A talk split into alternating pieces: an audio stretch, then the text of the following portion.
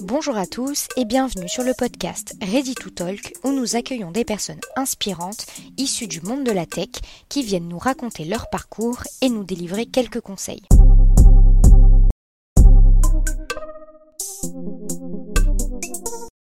Bonjour Mathieu, bienvenue sur le podcast Ready to Talk. Je suis euh, très heureuse de t'accueillir. Tu as un parcours euh, très passionnant, très motivant. On va, forcément en parler. Euh, est-ce que tu peux déjà commencer par te présenter? Bonjour Chloé, merci de m'accueillir aujourd'hui. Donc, je m'appelle Mathieu Flegg, je suis directeur stratégie RH et transformation dans un cabinet conseil qui s'appelle Scorus. Euh, cette année, j'ai fêté mes 40 ans et je suis papa d'un enfant de 5 ans et bientôt d'une petite fille hein, qui arrive en février.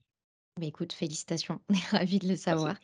Bah, tu as longtemps été dans le marketing et la communication avec de grandes expériences dans des agences de publicité notamment. Et en 2018, tu as donc monté ta propre entreprise pour accompagner dans l'accélération du digital. pourquoi cette décision et finalement, quel a été ton déclic pour passer ce cap-là?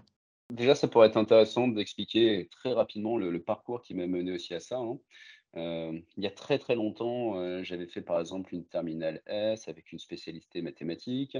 À cette époque-là, je me suis dit, OK, qu'est-ce qui pourrait être le plus intéressant? Et donc, je m'étais lancé dans médecine à cette époque-là. Et, euh, et en fait, en étant en médecine, je me suis aperçu que les gens qui étaient en médecine étaient plutôt des techniciens et s'intéressaient un peu moins à l'humain, alors que moi, je m'intéressais beaucoup à l'humain. Et à cette époque-là, je me suis dit, OK, je vais faire un switch plutôt que d'être sur ce côté purement technique. Je vais commencer à avoir des interactions un peu plus profondes avec les êtres humains. Donc, je m'étais posé la question de ce que j'aurais pu faire à l'époque. J'avais envisagé d'être journaliste. ce que j'aimais pas dans le journaliste, c'était, entre guillemets, de rapporter des propos qui n'étaient pas les miens et de diffuser des idées qui n'étaient pas les miennes. J'ai fini à cette époque-là par switcher dans la communication. Donc j'ai fait une école de communication et, euh, et pendant mon parcours dans la communication, j'ai aussi euh, j'ai rencontré un professeur qui était un professeur de publicité, qui avait une agence de publicité.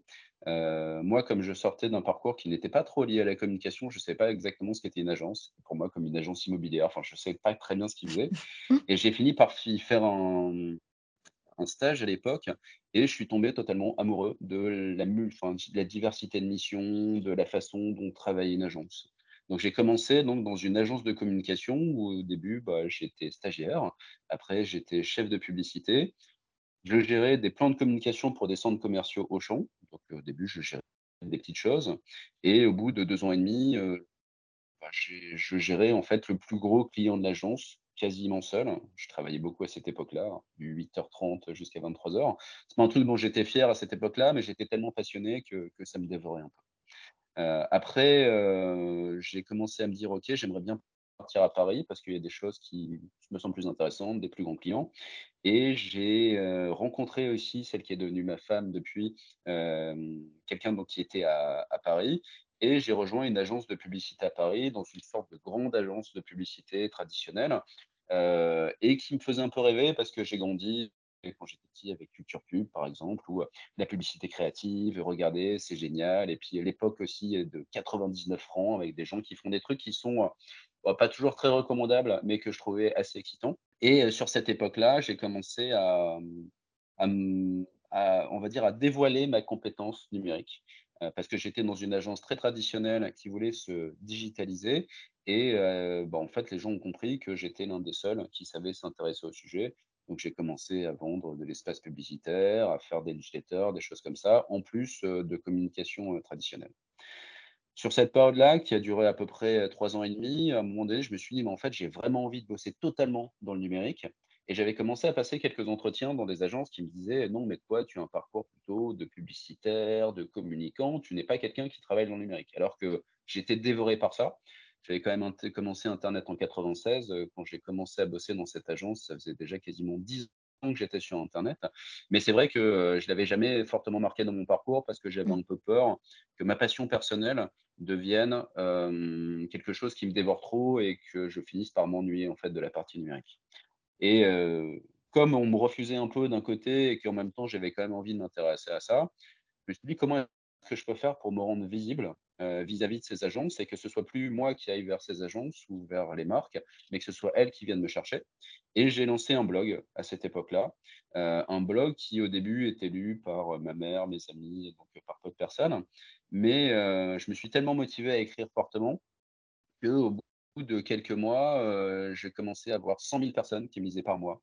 Heu, à D'accord, cette époque-là, il y avait aussi un classement des meilleurs blogs, heu, marketing en France et en quelques mois, je suis aussi devenu le premier blog marketing en France et les agences, les marques ont commencé à venir me voir en disant: «Oui, on veut t'inviter à telle soirée, on veut t'envoyer tel cadeau, on veut faire plein de choses». Et ce qui est assez intéressant, c'est que j'avais pas du tout fait ça pour la «fame» entre guillemets, hein, pour, devenir quelqu'un de connu. J'avais surtout fait ça parce que j'étais passionné par ces sujets du numérique et que j'avais envie d'apprendre aux personnes autour de moi, heu, des choses liées au numérique, heu, de les intéresser sur ça. Donc se passe cette partie agence de publicité et mon aura, on va dire, sur la partie blog fait que, heu, j'attire de plus en plus des agences digitales donc heu, là, j'avais le choix. J'ai fini par partir dans une agence spécialisée dans le social media, une agence qui s'appelle Aware Social. Au début, cette agence en France, heu, on devait être 6 ou 7. heu, il y avait quelques personnes au UK. J'y suis resté pendant 5 ans, expérience incroyable, j'ai beaucoup appris, je me suis fait énormément d'amis, sur sur cette période-là et heu et en fait, j'avais un poste de directeur conseil, donc où j'ai commencé à faire du conseil sur les sujets numériques sur cette période. D'accord, cette période-là dure à peu près, dure à peu près 5 ans et au bout des 5 ans, je commence à me dire: «OK, tout ça est super, la communication, le marketing, j'adore ça, mais j'ai l'impression que c'est un peu limitant dans, dans les envies que je peux avoir et j'aimerais avoir des choses qui sont un peu plus larges» et j'ai commencé à passer des entretiens dans différentes boîtes. Alors j'ai passé l'entretien, heu, prendre par exemple des postes de DG, DGA dans des agences, mais c'était un peu une redite de ce que j'avais déjà fait, donc ça m'intéressait pas plus que ça. Et heu, j'ai passé aussi des entretiens, par exemple, beaucoup chez Twitter et Facebook et ça avançait bien, mais j'avais un peu peur d'être enfermé dans la thématique. Et j'ai fini par partir dans un think tank spécialisé en transformation digitale, heu, où là, j'étais directeur conseil et formation et j'ai commencé à parler à des gens qui étaient plus divers que simplement des directeurs de la communication, des directeurs marketing. C'était des directeurs de la transformation, des comités exécutifs, des directeurs de la formation. Et heu, ça m'a donné, en fait, des nouvelles choses à développer. Mais je continuais quand même à faire du marketing parce que je faisais de la formation sur du marketing, parce que je suis dans une boîte qui était très, heu, marketing centrique et heu, j'ai appris beaucoup de choses en tout cas à cette époque-là. Et à un moment donné, j'ai revu mon parcours en me disant: «Hem, est-ce qu'il n'y a pas un petit truc qui te frustre au fur et à mmh, mesure de ces années?» et l'une de ces frustrations, c'était, je suis quelqu'un d'assez autonome, certains diront indépendant et au fur et à mesure des boîtes, je me suis quand même dit, «Tiens, est-ce que je pourrais pas faire différemment de ce qui est en train de m'être dit? Est-ce que je suis toujours en phase avec les décisions qui sont prises par, on va dire par la direction?» et et en fait, ma conclusion a été: «Si tu as cette frustration parfois de ne pas être écouté, de ne pas pouvoir faire avancer les choses parce que c'est pas ta boîte, peut-être qu'il faut que tu lances ta boîte» et heu, 2018, je lance, un cabinet conseil, hem et formation en accélération digitale qui, heu, voilà, que j'ai quitté là, cette année. Et l'idée, c'était d'apporter de, mmh, on va dire des solutions sur mesure autour du numérique avec des choses qui étaient liées au marketing, mais pas que. Il y avait aussi des éléments qui étaient RH, heu, hem et c'est notamment ça qui m'a fait switcher là où j'en suis aujourd'hui, qui est plutôt une boîte, heu, qui est un cabinet conseil en transformation digitale RH. Mais ça ne veut pas dire que j'ai totalement laissé tomber le marketing parce que j'ai aussi un rôle de transformation interne sur les sujets marketing et RH dans le cabinet. Donc, j'ai réussi à faire un équilibre de tout entre, mon amour pour le numérique, mon amour pour le marketing et mon intérêt très fort pour la RH que j'ai envie de plus développer et qui devient une grande partie de mon quotidien aujourd'hui. d'accord, OK. Bah, hyper, heu, hyper complet, hyper passionnant pour le coup.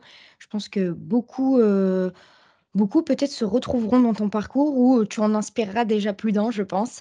Donc, merci beaucoup pour toute, cette, petite rétrospective. Et heu, tu nous parlais justement de cabinet de conseil. Heu, en parallèle de tout ça, heu, j'ai vu que tu avais été également enseignant à Sciences Po, activité aussi que tu as récemment arrêtée. Est-ce que tu peux, voilà, nous expliquer, ces décisions? Alors, je l'ai dit un peu en filigrane dans mon parcours, j'ai quand même régulièrement fait de la formation. Je suis aussi, conférencier sur certains sujets plutôt liés à l'innovation et j'aime l'idée de transmettre et j'aime surtout l'idée, heu, de se confronter avec des points de vue qui peuvent être différents et Sciences Po m'avait contacté, heu, ça devait être en juin 2020, sur une recommandation de quelqu'un que je connais bien, qui est, heu, vice-président dans une grande agence et qui m'avait proposé donc de prendre un cours, autour de la transformation digitale de la communication et des médias. Après ils m'ont dit, «Le cours sera totalement en anglais pour des étudiants internationaux».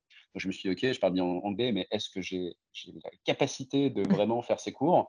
et j'ai vu ça comme un challenge en me disant aussi: «En fait, ça peut t'apporter que du bonus, ça peut, heu, te débloquer peut-être certains sujets» et j'ai fait ça pendant, heu, pendant 2 ans. Heu, la première année, on était en plein covid, donc ça s'est fait en distanciel. Donc c'était un peu moins rigolo quand même parce que, bah, voilà, c'était sur Zoom et et autres. Mais, les les étudiants et notamment, hein, bah, du coup, ces étudiants internationaux posaient des questions qui venaient de leur culture, Mmh. heu, bah, de de leur pays ou de leur culture internationale et du coup, ça m'a donné, beaucoup, beaucoup d'éléments de réflexion pour la suite, pour mes clients.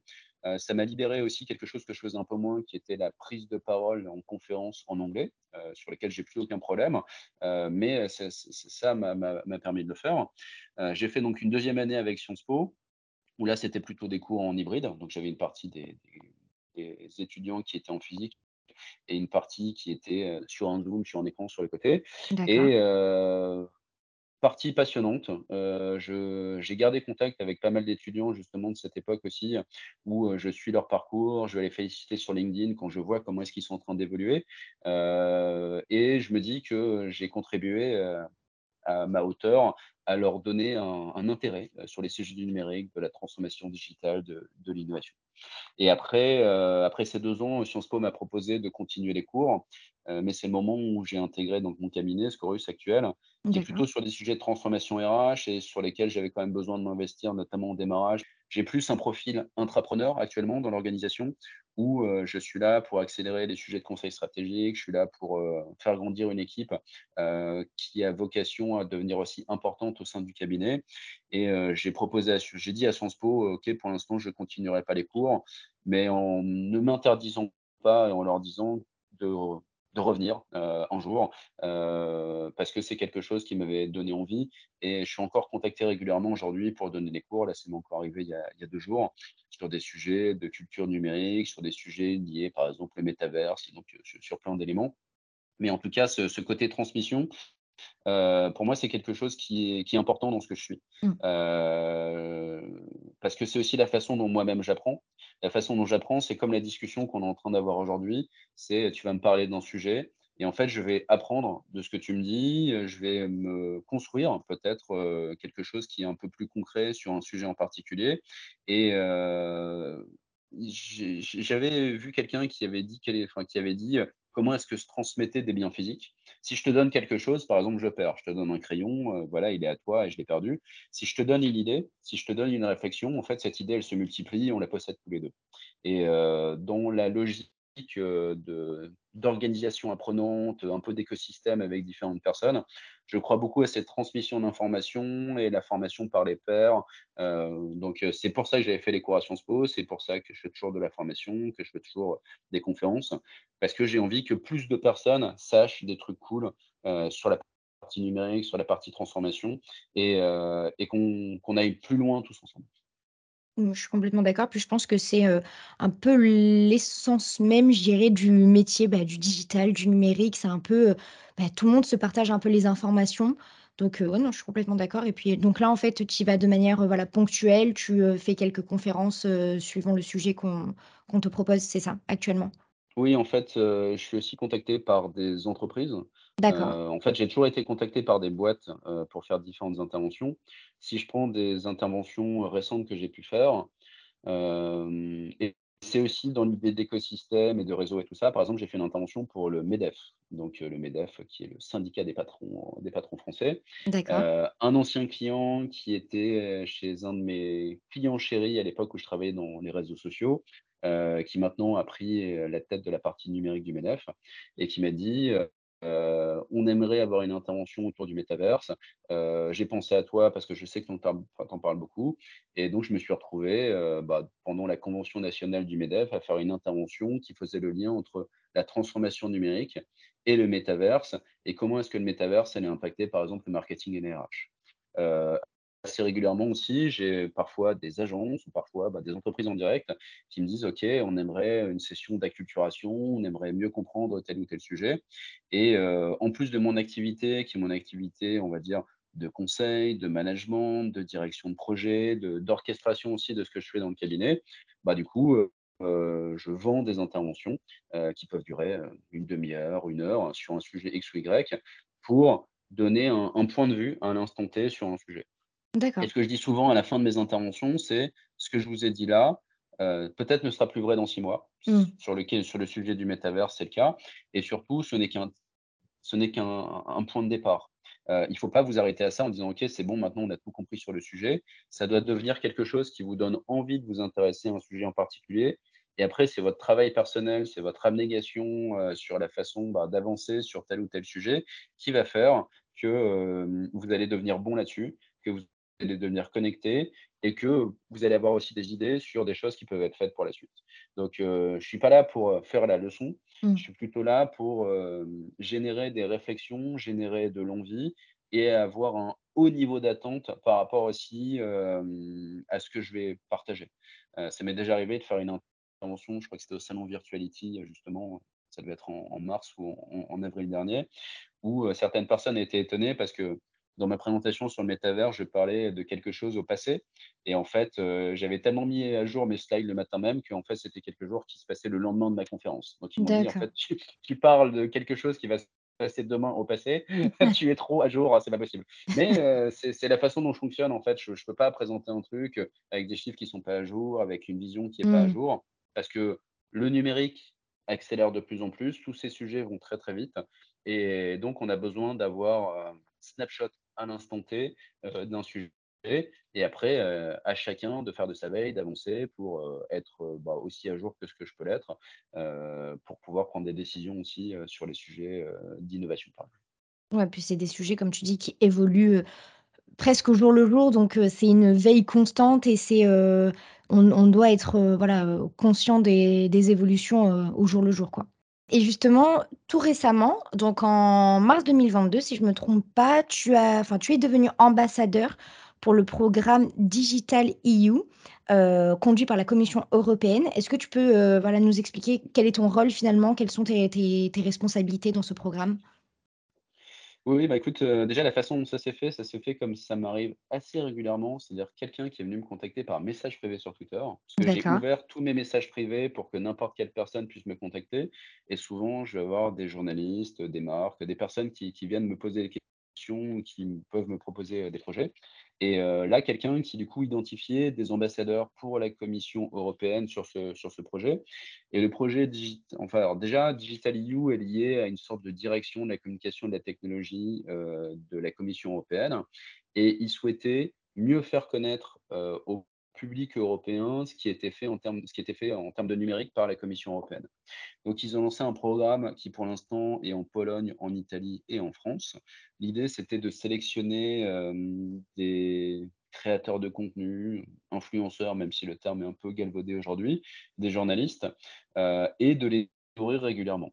Donc heu, toutes les 2 semaines à peu près, j'ai des briefs de d'experts de la Commission européenne qui vont nous parler de big data, qui vont nous parler de puces, qui vont nous parler d'intelligence artificielle. Heu, on a la capacité de choisir les sujets, ou en tout cas d'orienter. On pose toutes les questions qu'on veut et après on relaie tel qu'on a envie de le faire sur via des articles, via, je sais pas, des threads sur Twitter, via des photos, ce genre de choses. Ils nous avaient aussi invités, hem, ça devait être en juin, juillet, de cette année, à la Commission européenne à Bruxelles, où là aussi on avait rencontré des experts et en fait, moi ce qui m'intéresse au même titre que, ce qui m'a intéressé quand j'ai fait les cours à Sciences Po, c'est d'avoir un peu cette connexion internationale, mais en même temps aussi, quelque chose qui valide, on va dire, mon expertise, aux yeux, par exemple, de clients, en disant: «Bah, OK, là, il était il a donné des cours à Sciences Po, de l'autre côté, il est ambassadeur pour cette partie-là» et le seul truc dont tu as besoin en échange, c'est de temps, en fait. Tu donnes du temps pour faire des cours, tu donnes du temps pour être, heu, ambassadeur et parfois on me dit: «Mais comment est-ce que tu arrives à faire tout ça entre, bah, voilà, ta vie professionnelle, ta vie personnelle, tes amis, ta C'est famille tout vrai. ça?» Ouais. et heu et pour moi, c'est plus une question de, heu, quel est le temps, qualifié qu'on donne. On pourrait passer une journée avec ses amis, en fait, rien se dire et ce serait pas très ce serait pas très intéressant. Heu, je pourrais très bien donner, heu, 2 heures à quelqu'un et me dire: «OK, là, on a passé un bon moment et c'était sympa». Heu, je pourrais me dire, «OK, je vais m'investir totalement dans un projet en particulier», mais c'est pas la façon dont je je suis câblé. La façon dont je suis câblé, c'est plutôt, ce qu'on appelle parfois une pensée en arborescence. C'est-à-dire que je vais connecter beaucoup de sujets et je vais trouver ma satisfaction et mon intérêt dans une multiplicité de sujets qui sont interconnectés. Et et le sujet Digital EU, par exemple, bah, c'est pouvoir parler à des gens qui sont, heu, donc en Pologne, qui sont en Italie, qui ont une vision du numérique, mais qui mettent aussi leur culture particulière, qui ont des problématiques qui ne sont pas forcément les mêmes. Et et en fait, c'est intéressant de ne pas être enfermé sur la vision, franco-française des entreprises du CAC 40, par exemple. J'ai toujours fait beaucoup de veille. J'ai fait forcément de la veille sur, heu, bien sûr les US, l'Amérique du Sud et tout ça, mais je me suis aussi beaucoup intéressé à la Chine ou à la Russie. Heu, parce qu'on a l'impression que c'est loin, parce qu'on a l'impression que c'est un peu en décalage, mais il y a des choses qui sont en train de se passer, qui vont arriver. Heu, si on prend l'exemple de la Chine, par exemple, bah, il y a deux trois ans, on parlait beaucoup, de live shopping, donc de live commerce et de de vendre des choses en live, par exemple sur une plateforme, de de de communication de vidéos en ligne et en fait, c'est arrivé depuis maintenant un an en France.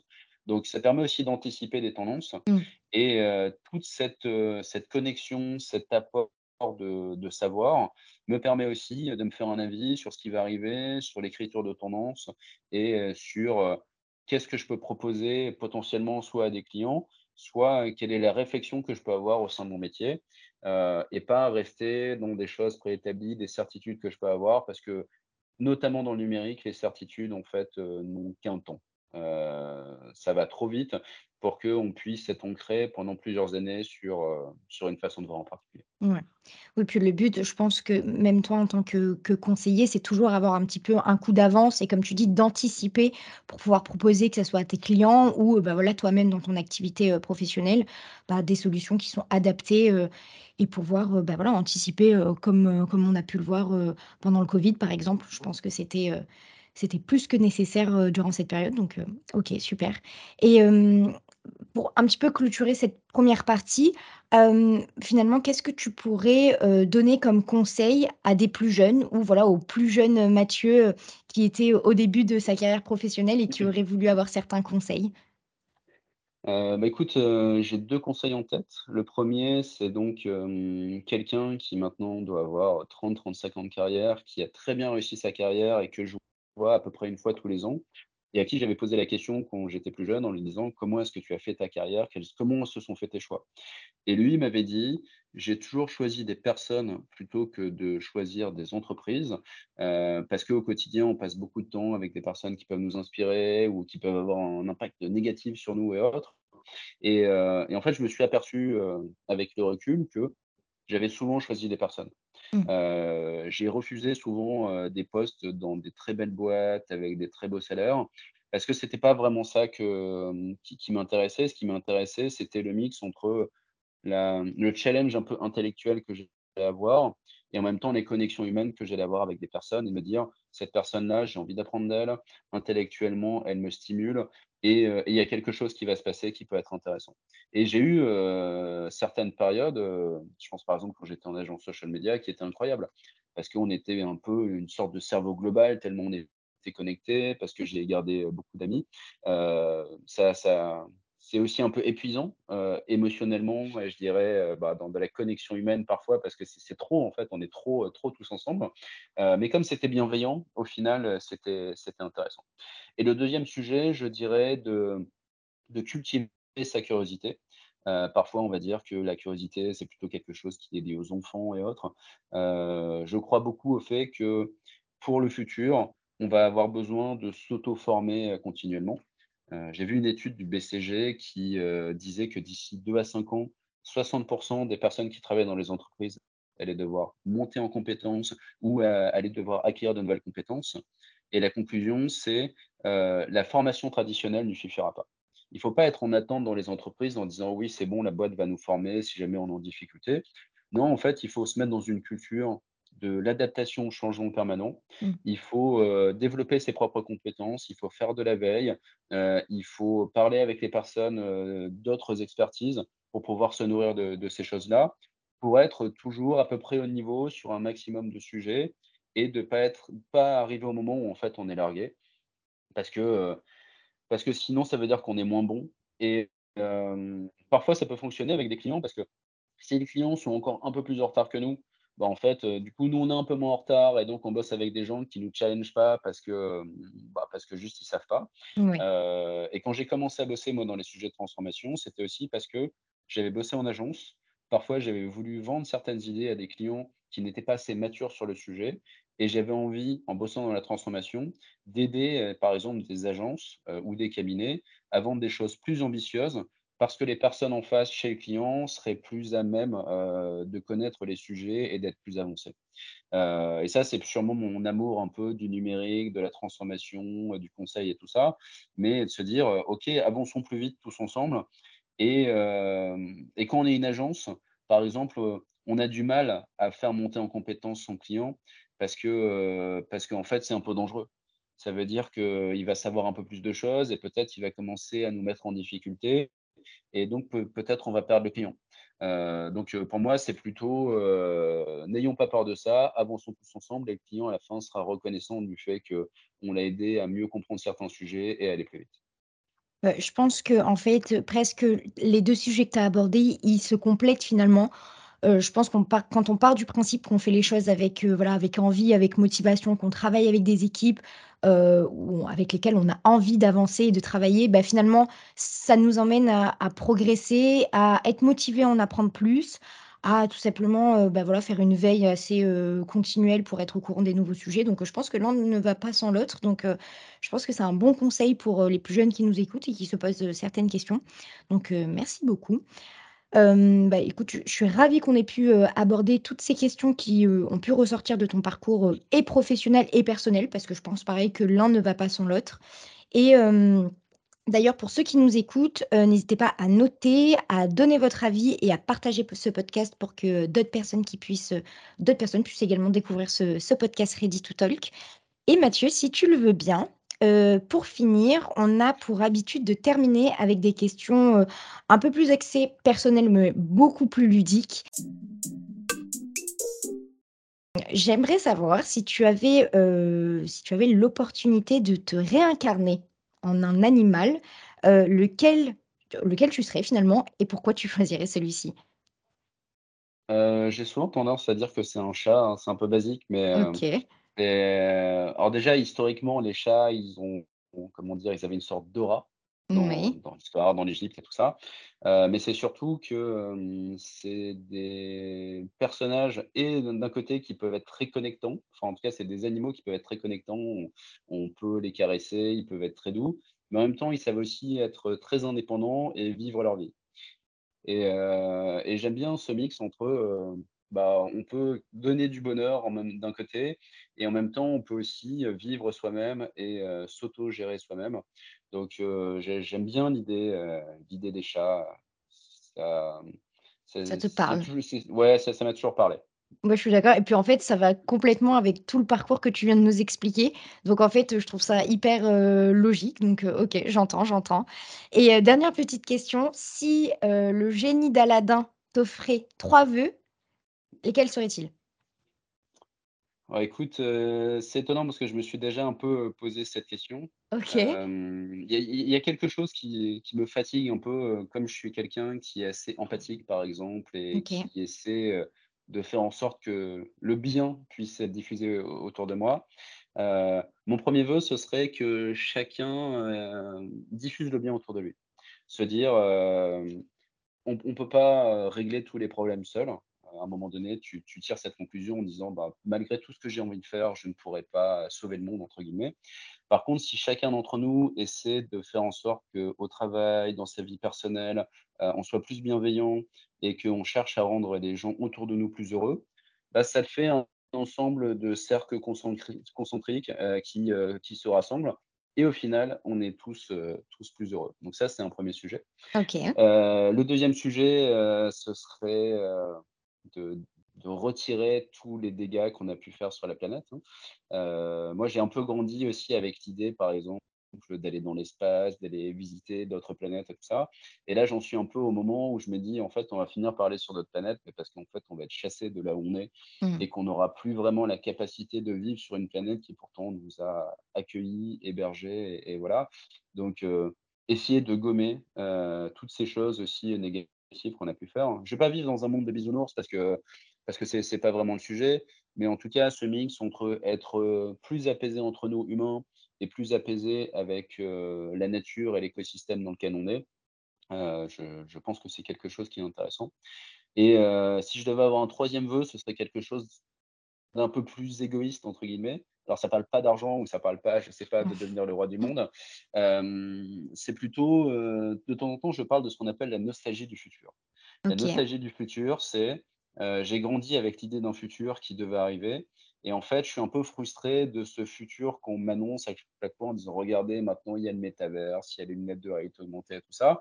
Mais je suis toujours un peu déçu. On est très loin en fait, de ce qu'on peut voir et j'aimerais bien avoir la capacité d'explorer, heu, les différentes innovations technologiques qu'il y aura dans le futur, comment est-ce que le monde va évoluer.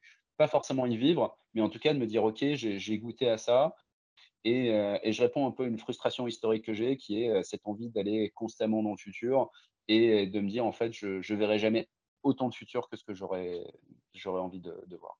De ce que toi, t'imaginais étant plus jeune. Je je pense Voilà, que c'est ça. ça. Par exemple, tu vois, j'ai grandi quand j'étais petit, on lisait le journal de Mickey. Dans le journal de Mickey, ça me disait que dans les années 2000 des les années 2000, il y aurait des voitures volantes. Heu, ces voitures volantes ne sont pas là.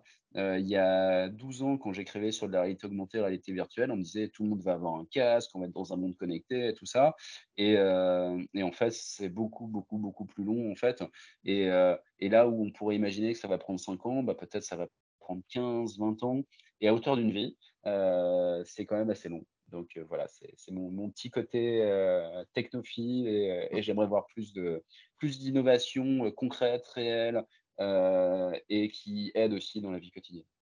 OK, bah, écoute, merci beaucoup Mathieu. Je pense que c'est une bonne note pour finir, heu, cette interview. Voilà, une petite note un peu un peu magique, un peu, heu, un peu tout ça. Donc merci beaucoup. C'était vraiment un plaisir que d'échanger avec toi. Malheureusement, notre échange touche à sa fin, mais heu, j'espère te recevoir, très vite pour un nouvel épisode de Ready to Talk.